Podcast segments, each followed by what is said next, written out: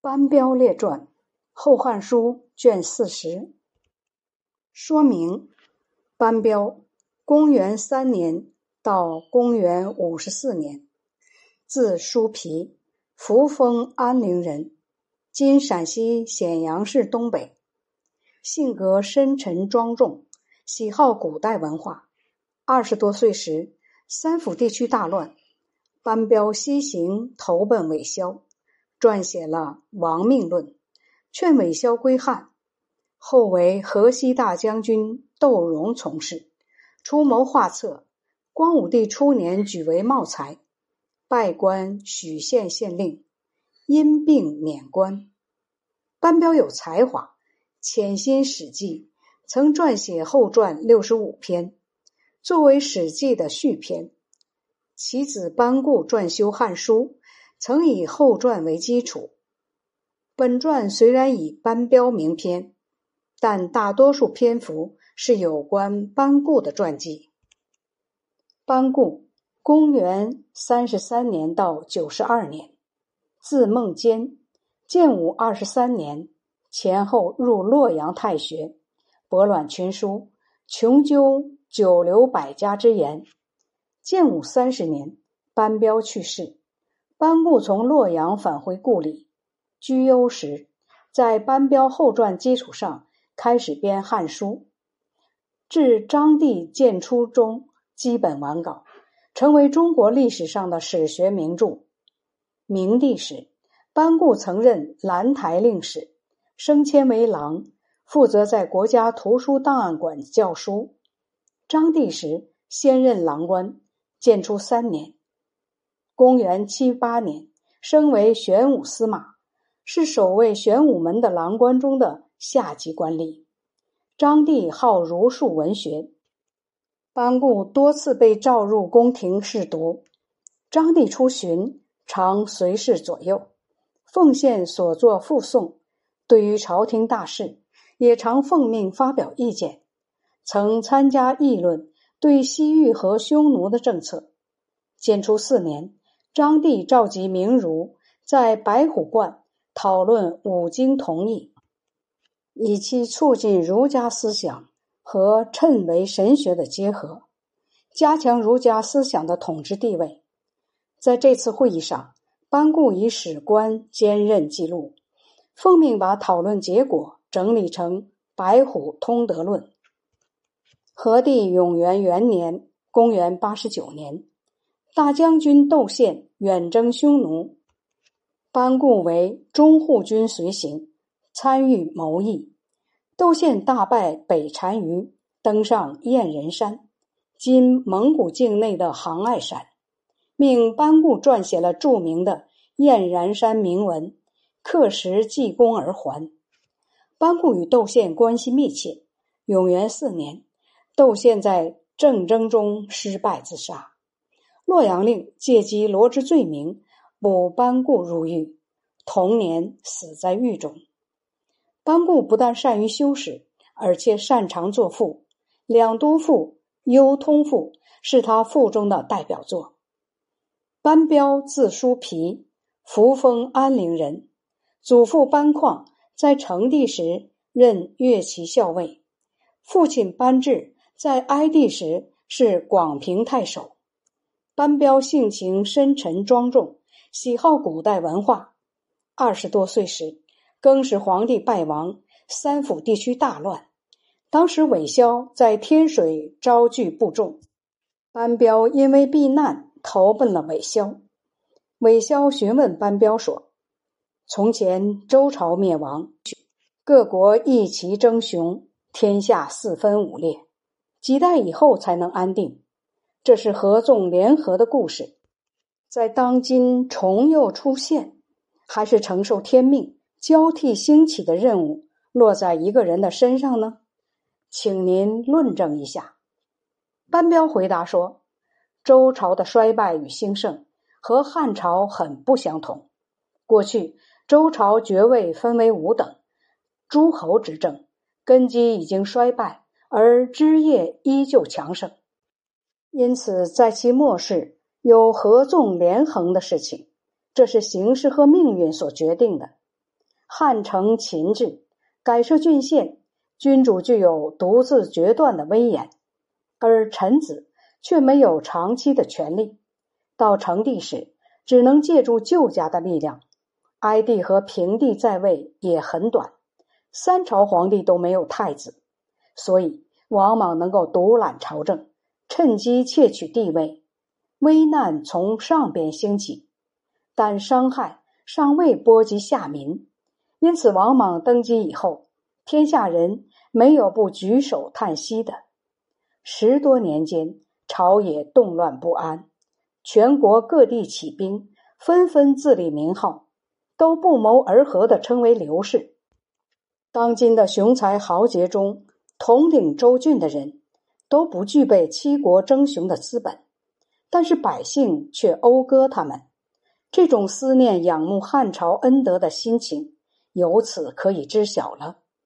韦骁说：“您谈论周汉两代的形势还可以，至于仅仅看到愚昧的百姓熟记刘氏名号的缘故。”就说汉室又将振兴，未免不周密吧？从前秦国丧失天下，刘季起兵夺得天下，当时的人们又有谁知道汉呢？班彪既厌恶韦骁的话，又感伤时事正艰难，就写成《亡命记》，认为汉朝的德行继承了唐尧有神灵赐予的符节，成就王业的人。振兴地位，不是凭借欺诈和武力可以得到的。他想用这些打动韦骁，韦骁却始终不醒悟。于是他就避难移居到了河西。河西大将军窦融安排他做从事，非常恭敬的对待他，以师友之道和他交往。班彪就替窦融出谋划策，服侍汉朝。并统领西河与韦骁对抗。到窦融被征召回到京城后，光武帝问道：“你呈上的章表奏折是谁参与写作的？”窦融回答说：“都是从事班彪写的。”光武帝平时就听说班彪的才华，便招他进宫谒见，由司隶推荐为茂才，任命他为徐县县令。后来因病免官，以后多次接受三公的任命，又总是离任。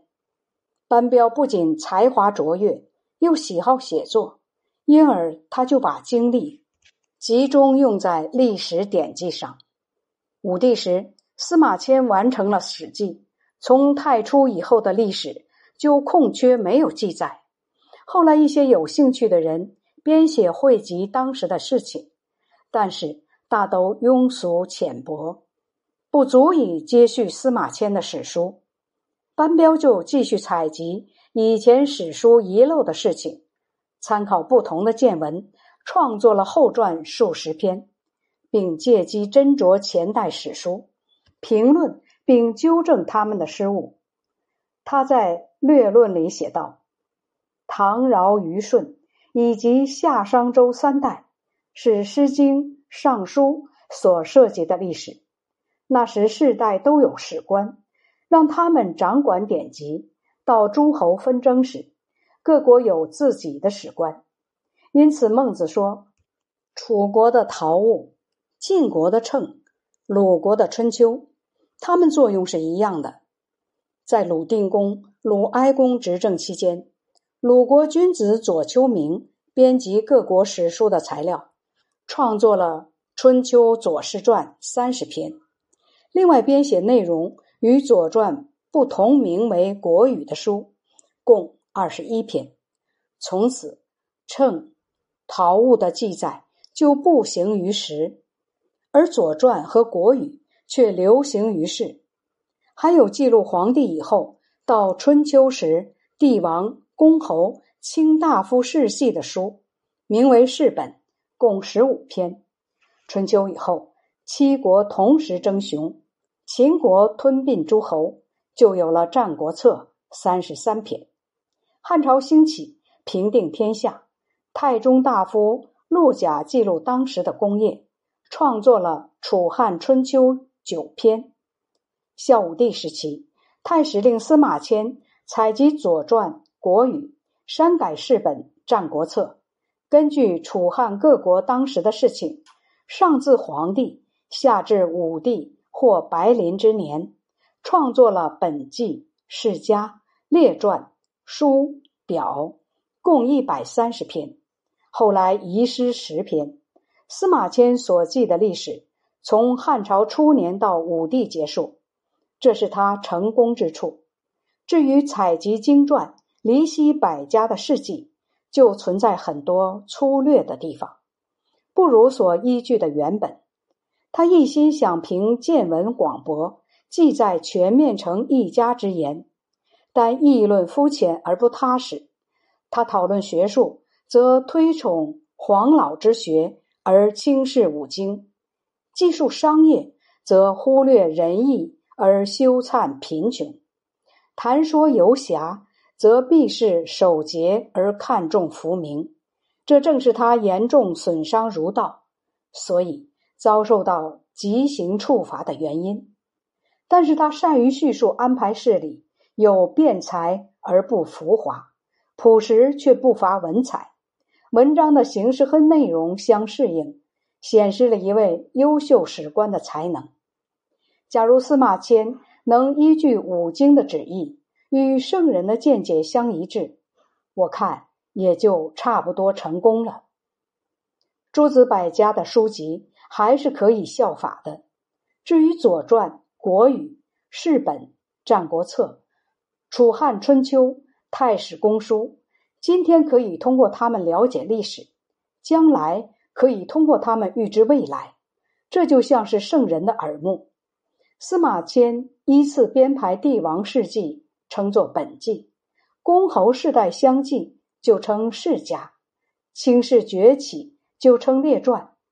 但他又抬高项羽、陈奢，而贬低淮南、衡山，内涵隐微曲折，体力不合常规。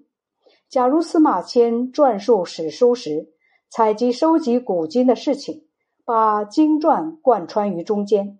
就能达到博大精深了。他仅凭一个人的经历，然而篇幅浩大，思绪繁多，因此他的书就写得不够简练，还有多余的文词，常有互不统一的地方。比如叙述司马相如的事迹，就列出他出生的郡县，标出他的表字，可是到了萧何、曹参、陈平等人。以及与董仲舒同时代的人，就不记下他们的表字。季冠有时只列县，却不指出郡，恐怕是他顾不过来了。如今我撰写这些后传，审慎的核实史事，统一体例，不设世家，只存本纪传。